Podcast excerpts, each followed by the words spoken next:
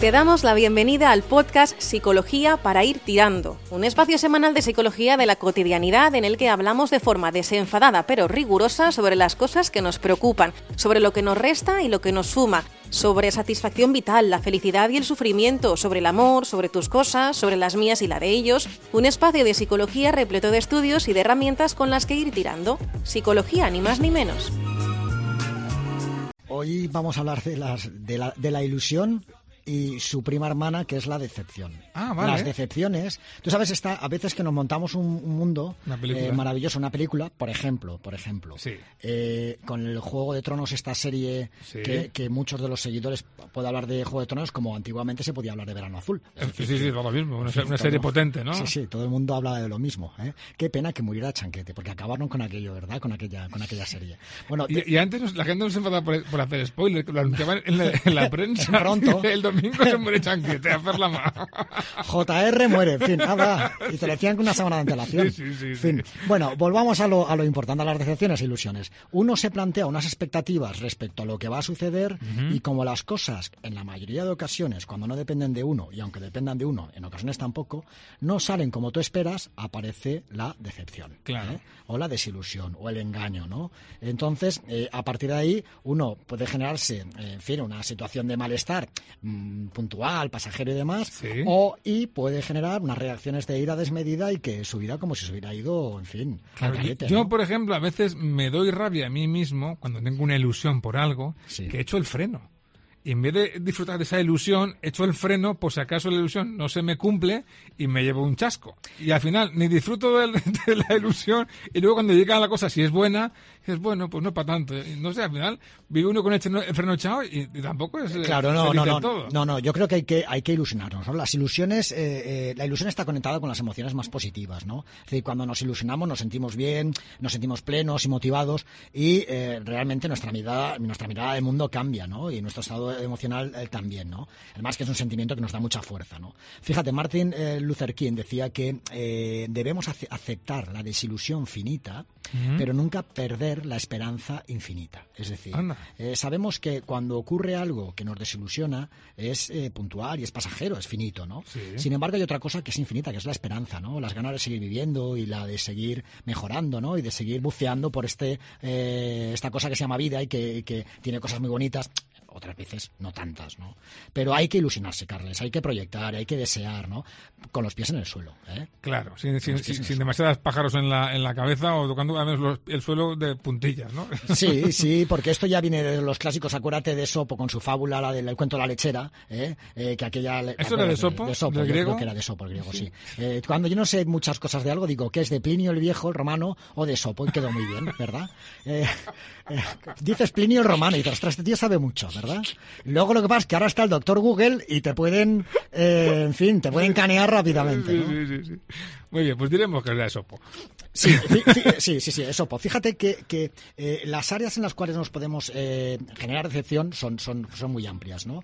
Una, eh, podríamos hablar en el mundo, por ejemplo, del trabajo, ¿no? Por eso poner los pies en el suelo. Hay gente que se ilusiona con un trabajo mejor, que proyecta, lo voy a conseguir y demás, y que luego el universo me lo va a devolver. Una cosa es que tú visualices, que desees, que te ilusiones, y luego otra cosa es el zasca que te va a dar la vida. Eso del universo, eso que te lo va a devolver si tú lo sueñas muy fuerte, muy fuerte, Sí. muy fuerte, que viene de un libro, eso ha hecho más daño, Ya te digo, ya te digo, más daño ya te digo. que abusar del alcohol. Sí, sí, sí, sí. Eh, mira, hay palabras que a mí me dan que chirrían y yo animo a los, a los oyentes que cuando escuchen estas palabras que al menos pongan en tela de juicio a aquel que las lanza, ¿no? Una es universo, otra es, sí, una es universo. Hombre, si hablamos de Sagan o alguno de estos, bien, tomémoslo Vale. en serio, ¿no? Eh, universo, abundancia, Energía, Sí. ¿eh? Eh, cuántico. Eh, todo lo que sea así eh, etéreo, abstracto, mejor que, que nos lo tomemos con, con cierta distancia, ¿no? Vale, vale, vale. Porque detrás de esto no, no, no. Bueno, lo del tema del trabajo, decepción absoluta. Sí. Porque no todo va a depender de ti. El contexto es, es muy importante, ¿no? En el amor, las decepciones, Ops, Carles. claro, claro, igual, igual. Mm, Y en la amistad, Lo- También. En la amistad, aquellas relaciones de, de amistad que duran mucho tiempo, o sea, que llevan toda la vida y que de repente un extraño y la amistad se rompe, ¿no? Sí, que sí, aparece sí, la decepción, la- el desengaño, la desilusión, ¿no? Eh, que esto es otro otro clásico, ¿no? En la pareja todavía es más, el golpe es mayor, ¿no? Porque te tambalea tu proyecto vital. Un amigo dices, bueno, era muy buen amigo, pero tengo otros, ¿no? Eh, Pues fíjate tú que yo a lo mejor no sé si la, la- la amistad es como, no sé, es, es- es, eh, más, yo creo que más doloroso, ¿no? Más doloroso. No sé, sí, sí, Es, puede ser. es- curioso, ¿no? A veces cuantificar el dolor es complicado, eh, pero, em, pero ¿qué, qué, qué- qué causa más desazón, Salvo que ¿no? tú tengas claro que el amor también hay una parte muy importante de amistad y ahí yo sí que lo, sí que lo veo, sí. Sí, porque claro. en una relación de amor tiene que haber amistad, una relación de amor to- sin... sin- Totalmente, totalmente. eh, lo que pasa es que ahí a- aparecen más cosas, ¿no? En esta relación de amor y de amistad aparece un proyecto, aparece eh, claro, claro. otras cosas. La hipoteca, que es muy importante también. ¿eh? Eh, luego- no, no. Sí, eso me decepciona. Luego otra cosa, Carles, es el mundo del deporte, ¿verdad? Sí. Esta decepciona. Ahora estamos últimamente muy... Es para estar contento y feliz. Pues están todos decepcionados. Es verdad. Porque no, el- ¿qué espe- Mira, el problema de las decepciones y los desengaños son en cu- cuestión de expectativas. Claro. Cuanto las expectativas más altas, eh, como cantaba Gabinete Galigari, más alta será la caída. ¿verdad? Claro, claro, Entonces, escucha, baja nivel de expectativas y disfruta. Yo por eso me ilusioné lo justo con el Valencia, cuando fue a- a Sevilla. Yo sabía que iba a ganar, pero lo, lo- lo- lo hice pequeñito. Y luego sí, cuando metió los goles ya me empecé a, a- a- expandirme y luego ya la ilusión la, la he desbordado. Pero al principio iba con cierto miedo. Sí, sí, yo fíjate, yo iba diciendo, de de- como mínimo, subcampeón. Entonces, a partir de ahí todo es más, más, es más ser- fácil, ser- como mínimo subcampeón. Ser muy optimista, ¿no? Como mínimo como, segundo. como aquel que se cayó de un rascacielos, ¿no? Y que se le oía caer y por las ventanas la gente le oía que decía, por ahora bien. Optimismo absoluto, ¿no? Ánimos campeón. Eh, Esto es lo mismo, ¿no? Es lo mismo, sí, sí, sí. Eh, Como mínimo subcampeón. Sí, subcampeón. Eh, fíjate, otra área que también genera muchas decepciones sería en el ocio, ¿no? Esto que hemos hablado antes de series tipo Juego de Tronos, Verano Azul, alguna de estas que han movido masas, ¿no?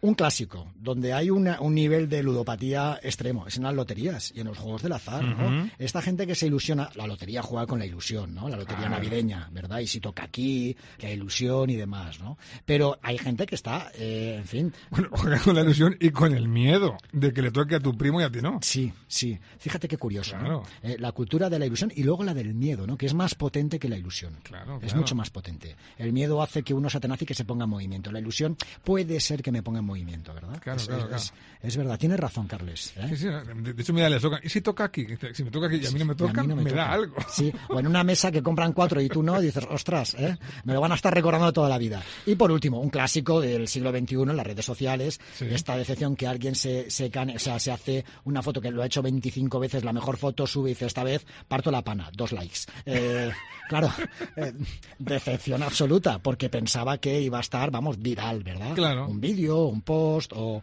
o una, o una fotografía, ¿no? Entonces, bajemos el nivel de expectativas, pongamos el foco atencional y si nos decepcionamos, nos Sí. decepcionamos, Sí. estaba hablando en subjuntivo, si nos decepcionamos, eh, hay que encontrar el lado positivo y evolutivo. Eh, nos permite conocer eh, qué no deseamos en nuestra vida, ¿vale? Esto es una. Sacar un aprendizaje y tomar medidas para que esto no nos vuelva a suceder, ¿verdad? Es decir, ante la, de- ante la decepción, acción. Tomemos nota y acción. Has escuchado un capítulo del podcast Psicología para ir tirando.